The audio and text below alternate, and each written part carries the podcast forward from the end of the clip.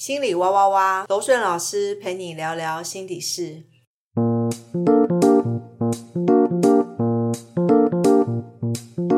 大家好，我是柔顺。今天来到现场跟我一起录这一集 podcast 的有阿尼，大家好，我是阿尼，还有 K 子。嗨，我是 K 子。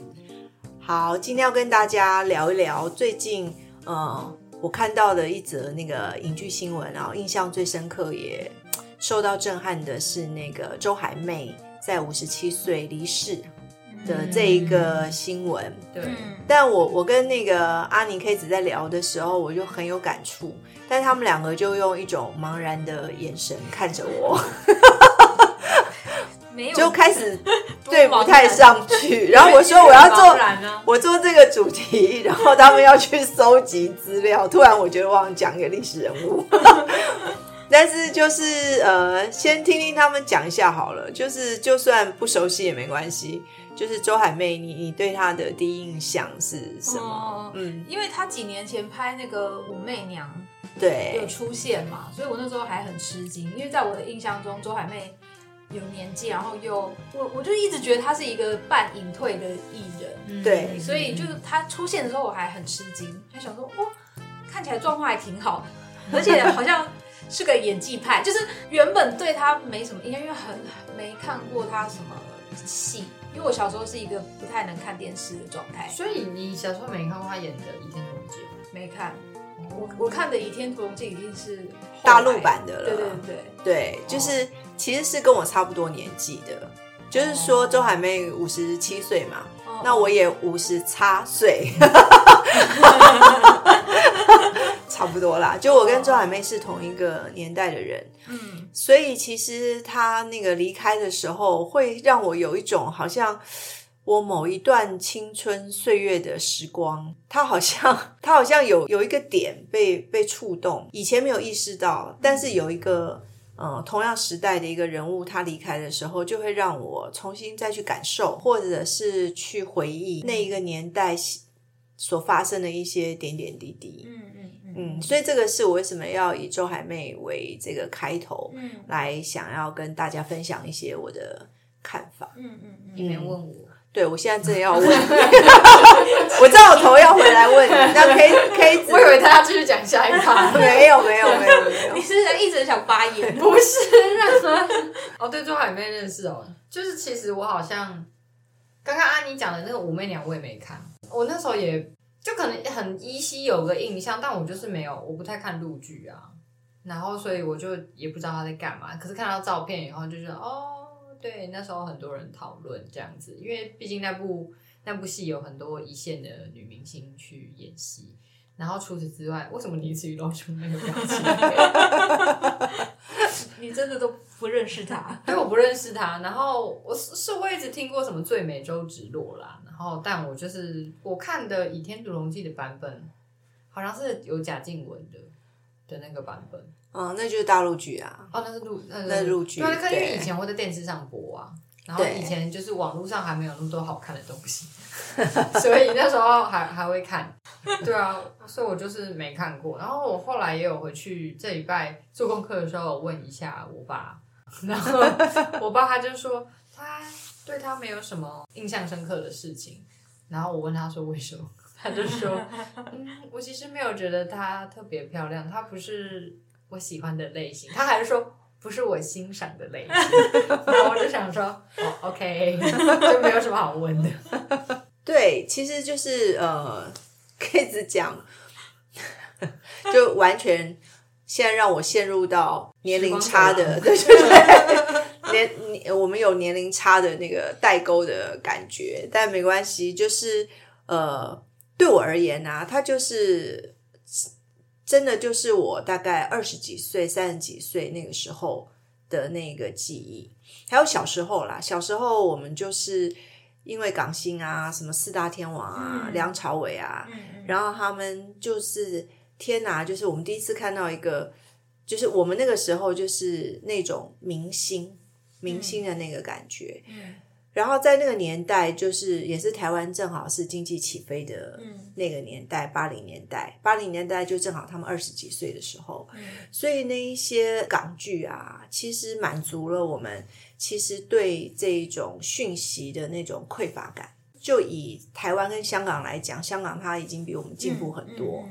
繁华很多，所以那个时候港星他们进来就哇，就是我们内心有一个美好，就是怎么有这么这么美好的人，然后这个呃，就是他完全补足了我们内心对那种时尚，然后某一种呃明星的那种投射的一种满足。那当然他们就会分几类，有不同的。类型，那周海媚她基本上是很典型的某一种类型，嗯，那种类型就是清纯玉女，然后非常的天真，然后这一类型的呃女孩子啊，其实我们生活中现在应该也有很多。这一类型的女孩子，她就是她一出来，她就是讨人喜欢，就她不用做什么，就很得人缘的，对，然后其实你她心里面不一定单纯。但我讲的不是周芷若哈，现在就罗老师已经开讲了，就是说他不一定内心单纯，但他的外在造型跟特质，就会让你觉得他无害，嗯，然后你就是会很想要去保护他，嗯。那其实周海媚跟港星啊，周慧敏啊，或是台湾的明星苏慧伦啊，他们就是天生出来就会让男生觉得。他们很单纯，会有一种想要保护他们的一种感觉。嗯，所以这一类型人的特质，他就是这样。嗯，那包括就是像呃林志玲，好，我们现在大家就会熟悉。如果我讲林志玲，大家就会认识。嗯，那她就是那个里面非常清纯，但又长得非常漂亮。嗯嗯，她就是出来你一定不会讨厌她的那一种外形的特质，她那种不会讨人厌的。你不一定会喜欢他，因为每个人喜欢的特质不一样。像 K 子的父亲可能喜欢比较性感型的，对不对？但是淑珍怎么样？但是他一定是他的菜。对对对，但他一定不会讨厌林志玲。就是说，所以我们就是跟大家提，就是说，我们我们我们要很了解我们对别人，我们第一时间内在的那种感受跟那种感觉。嗯呃，但他也是心理学上面讲的刻板印象。嗯。嗯，这边这边就带到了这个刻板印象，就是我刚刚讲的，他外形是这个特质，他很讨人缘，但是不代表他内心单纯。对，他可能会有心机啊，或者是他也是很聪明干练。那这个时候很有趣的就是，你会遵从你的刻板印象跟他相处，还是你会有意识的觉察到说，这只是我内在的某一种预先的设定？嗯。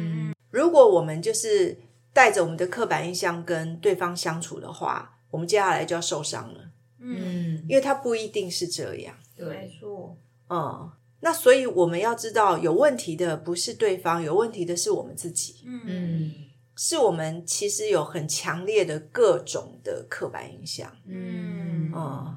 所以自我觉察就是觉察这个。嗯，嗯。所以，我其实因为我要讲这个主题，我就更花一点心思再去。呃，研究一下周海媚，我就会看一些大陆有那个节目在访问她，嗯我觉得好有趣哦。就是周海媚其实是真的不知道她的内心世界是什么，哎，嗯，就她内在到底是一个什么样特质的女孩？从各种节目还有新闻报道里面，我是没有办法直接对焦到的。可是会不会因为我们现在看到的节目都已经是她比较以前，只是比较。有年纪的时候录的，就是很少看到他年轻的时候的采访吧，或者是以前的采访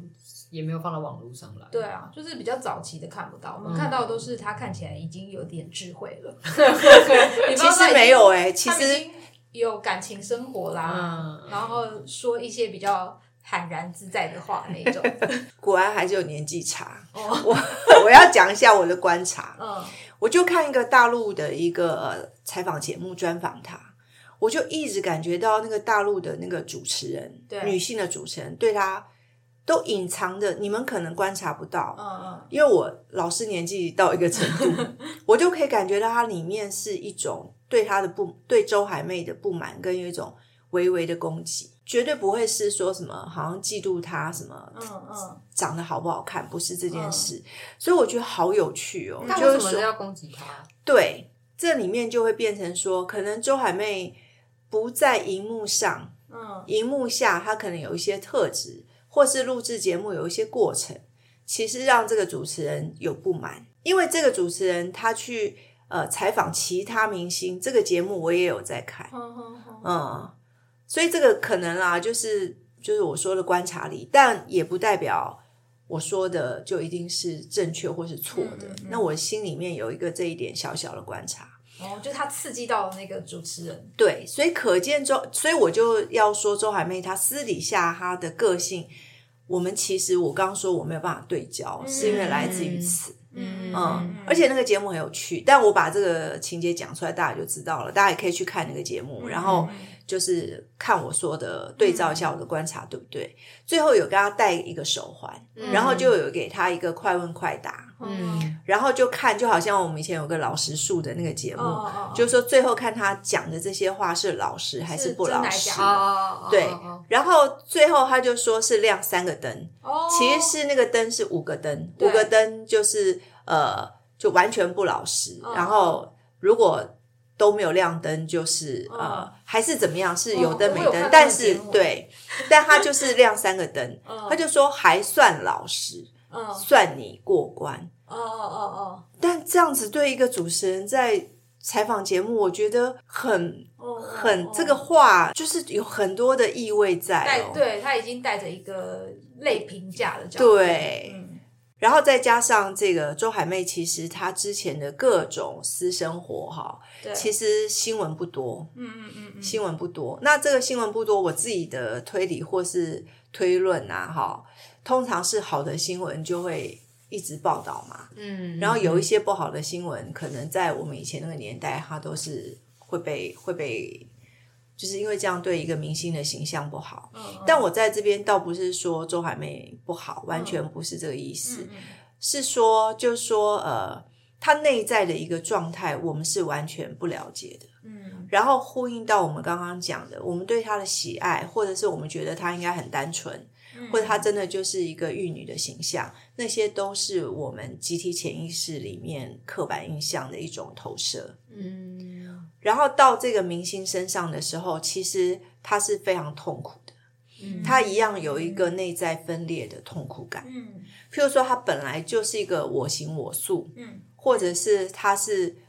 脾气很坏，因为他的外外表跟外形是这一种单纯的形象，嗯所以他必须要满足别人的这一种投射，然后去可能他的工作是这样，然后他的生活是这样。早期私生活最最被揭露的一段，就是他曾经跟吕良伟有一个很短暂的婚姻，嗯，然后后来吕良伟在出书的时候说他什么呃，其实当人家媳妇啊，什么睡到十二点啊，被吕良伟的父亲就是责骂。哦其实这里面就凸显，好像周海媚就不是一个好媳妇。对，其实我看这个新闻，我真的很有感触哎、然后我觉得很莫名其妙，就是说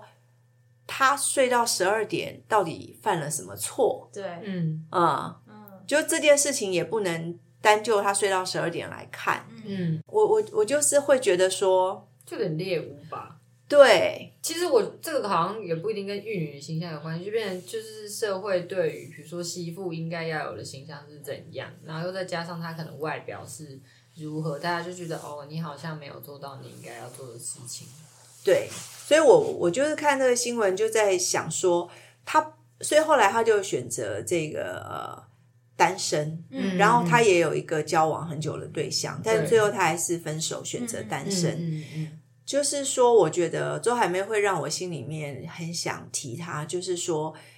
当这些女神背后，她们内心的那种痛苦，她不，她完全不能做自己，对，嗯。对她必须要活在一个别人期许之下的那一种形象，嗯。嗯，因为我我就是看他的节目，然后其实我最大的一个感觉是，他非常的重复在强调我现在的生活过得很自在，嗯什么他不需要束缚，他想干嘛就干嘛，就是他给我最强大的，就是最强的印象就是这个。对对，那我就一直在想说，他是遇到了什么事情，他得要一直强调这件事。没错，没错，就是想跟大家分享，我们常常都是反着来的。你们如果看到别人去跟人家说我一个人过得多好啊，我什么单身也很快乐啊对对对，什么我一定要自己爱自己，难道我一定要什么结婚吗？那你心里面可以自己小小的写一个注解，这个人他其实很想要结婚。对，因为他就是给我这种感觉。然后刚才老师说的那一场采访，其实我也看了，然后我那时候还分享给他，然后我就说大陆节目怎么那么别扭啊？就是他中间会有一直就是要 Q、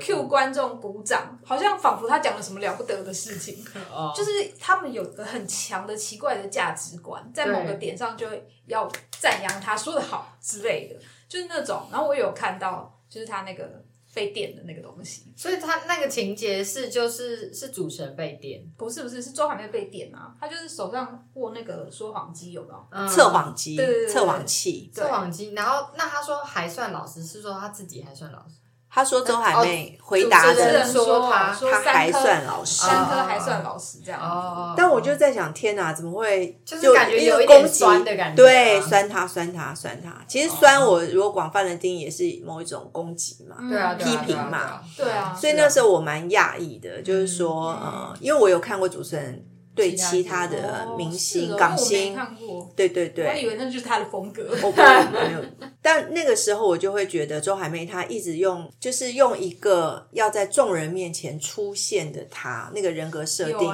来跟我们对应。嗯所以我就说，我看不到他内心真正那个属于他非常真实的那个样貌，嗯然后我心里会难受，因为我就会嗯同理，就会说，假如我们一直活在一个是别人想要看到的样子啊，我现在讲都有点心酸。我们如果是用一种要按照别人期待的方式活，那真的是太痛苦了，嗯，那个痛苦好难理解。嗯，对，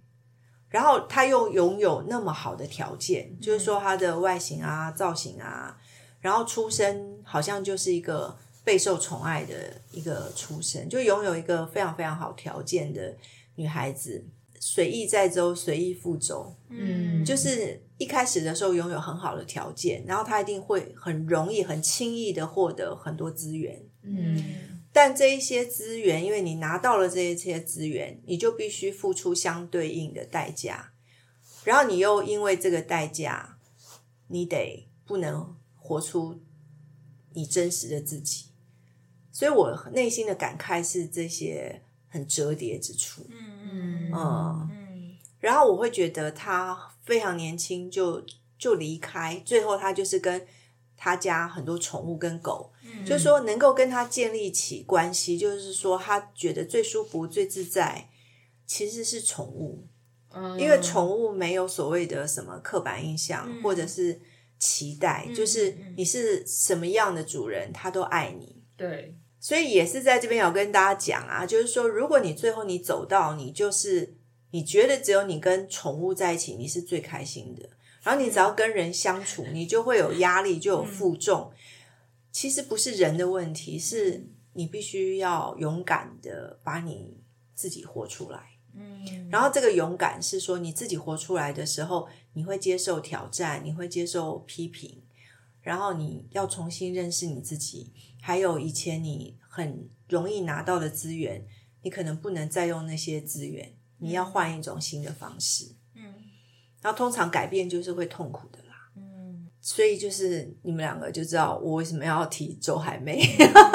不过我突然想到一件事情，就是我在找资料的时候，就是有看到，就是说，因为他就是不是说什么有可能有四亿多的遗产嘛，嗯，对，然后但他有另外三个手足，然后三个手足都说他们没有要他的遗产，因为就我得到的资料，他本来就是家境就不错，对啊，好像就是说是那个满洲香白旗的后代对对嘛对对，对然后我那时候看到新闻就想说，哦，这也是蛮蛮特别的，对，所以他们家里面可能就就是贵族嘛，嗯。都还没有离开，好像是某一种贵族的一种世代，或某一种贵族的集体潜意识，在我们现代来讲，那个心里面他已经就是最终篇了，结束了哦了，哦哦，结束。哦，然后那样的一个贵族，我们就之前他就有那个格格的特质，贵族的特质嘛。嗯。那这个特质，在我们那个年代是我们心向往之，就在我的年代是心向往之，觉得好想变成明星哦，好想变成贵族哦。嗯可是他到了现，他其实亲密关系上也有困难，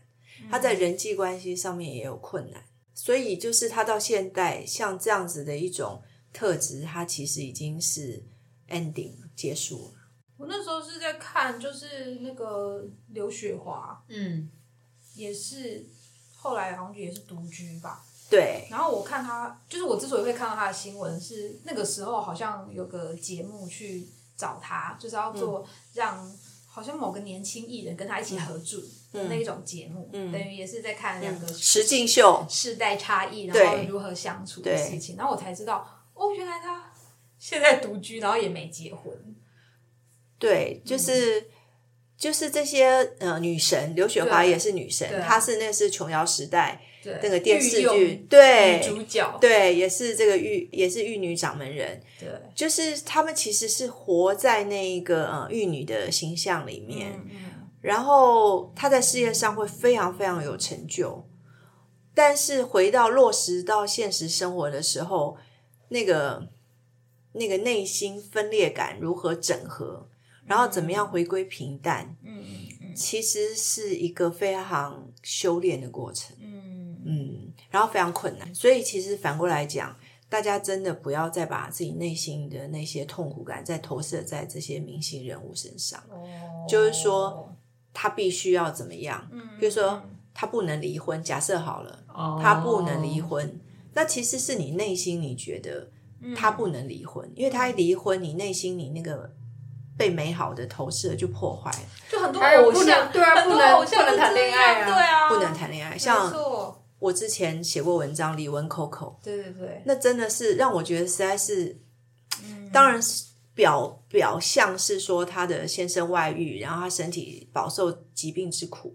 但是我觉得潜意识跟内心就是一样，就是她活得太紧绷了，嗯。她一定得活在那个人格设定里面，所以其实人生有好多路可以走啊。这个先生不好，如果就我们一般来讲，以他的条件，他还有很多出路。嗯但是他那个对自我要求到某一个极致的时候，是真的，他内心觉得没有出路。我觉得好像尤其是那个世代的明星比较，因为像现在的艺人比较会有要做心理智商之类的、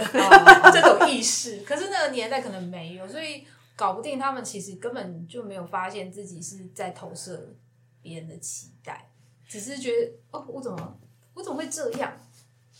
对啊，但是我要提啦，阿妮讲了心理智商啊，因为我自己是学心理智商，我今天可以自己的节目可以提一提。嗯如果只有靠心理智商，其实改变的幅度跟范围是很很少的。嗯其实它一定要透过你整个生活形态的改变，嗯。你关系模式的改变，你对这个世界看法的改变，然后你要重新认识你自己，然后可能要加上饮食跟运动，嗯它是全方位身心的一个改变，嗯。我觉得才有可能嗯。真正改变你的人生剧本。嗯。所以我这边也是要提，就是如果来找我做智商的话，我就是完全陪伴大家去工作，嗯重新改写你的人生的剧本，而不是好像只有做 心理咨商，嗯。好创伤的，就是不是只有做心理咨商而已了。嗯嗯，就是我我大致上这样讲讲一下，嗯也许以后的节目大家越来越了解我，我们有机会可以展开更多。嗯嗯，嗯，所以那还有吗？我想到另一个、欸，好像之前不是一直被说他有那个红斑性狼疮，嗯可是他其实都没有要承认。然后最后他不是过世的时候，我嗯我不知道他有没有啦，但我的意思是说，他过世的时候不是有流出医院的病例，说嗯他好像其实就是类似的疾病，然后嗯他就是常年在这个状态里面。免免疫系嗯统，对对对对，这好像就也回到刚刚老师说的，就是他那个心理的精神压力，对对对只要是免疫系统出问题，通常都是跟精神压力有关。嗯因为这个免免疫系统，它其实就是我们去因应跟承受那个心理压力。如果我心理空间不够大，或者是我不够智慧，把很多压力的事件看懂，我就会在身体用疾病的方式来做平衡，嗯，来做一种反应。对，所以所以 K 子讲的很好，就是我也会很想讲那个周海媚的那个事情，就是说。嗯我推论，我猜想，她就是内在分裂的状态，就是就是非常非常大，嗯所以她只能够短暂的时间，尤其到她年纪中年之后，她一年就可能一两年、两三年才一部作品，对，就他那个能量能够负荷的，就只能够，嗯，他不可能每一年都有作品出现。就是。他看起来好像看报道是说他好像对工作可以接受的强度也是非常的猛，对。就是比如说他可以睡片场啊，然后几天不睡觉啊。那，是就是他年轻的时候啊，那是他年轻的时候。道的时候，其实他年轻时候，我有我有去看，他也是一年大概一部作品。嗯，所以他应该是说，他心里面承受那种工作压力，或是这种压力的强度，他其实没有很强。嗯。嗯，那我我刚才就要提啊，可是你们像看那个刘德华，嗯。他是年年都有作品，嗯。他一直处在一个高度工作的状态。嗯。那刘德华他就是每天运动啊，嗯，每天做非常高强度的运动，对。然后他吃素，他饮食非常的精简。对，嗯。还有一个就是国外的 Tom Cruise，嗯他六十几岁还保持在那个状态，就是自律，对对对对对。嗯。所以我我意思是说，我们人想要改变哈，就是你整个身心，嗯你其实都要做很大很大的一种呃规范跟改变。那我们生病，就像刚刚那个 K 子所说的，其实不是身体生病了，往往都是心理生病了。嗯嗯不过我想到一件事情啊，就是虽然说我们现在在讲生病这件事情，但因为我自己也也有经历过，就是情绪非常低潮的时候，所以我后来好像嗯，不能说好像就觉得生病怎么样，但我反而会觉得这个时代其实是很容易感受到社会的压力。各各种生存上面的，我就觉得那好像可能有，也许是不是有点像是一个过敏啊？就其实很容易，我们人很容易进入到，反应啊，对对，应该不是应该说人很容易，人很容易进入到那个状态里面。然后，然后有些人可能会觉得这好像是一件很见不得人的事情，或是会觉得因为是病人所以如何。可是那其实都只是我们，就是像刚刚前面老师说，就比如说我们无法负荷外面对我们的期待，我们只要去嗯尽可能的去面对，或者是去想办法消化它，它也许就不会那么恐怖。因为如果有些人可能会觉得生病好像是一件很可怕的事情，我尤其是心理疾病对对想到这个，我对啊，就是其实治病最好的方式就是让病根显现，因为你你知道你生什么病，你才有办法治愈它嘛。那我觉得心理疾病有一个很基本的，就是你你让你心里的这些阴影或是黑暗面，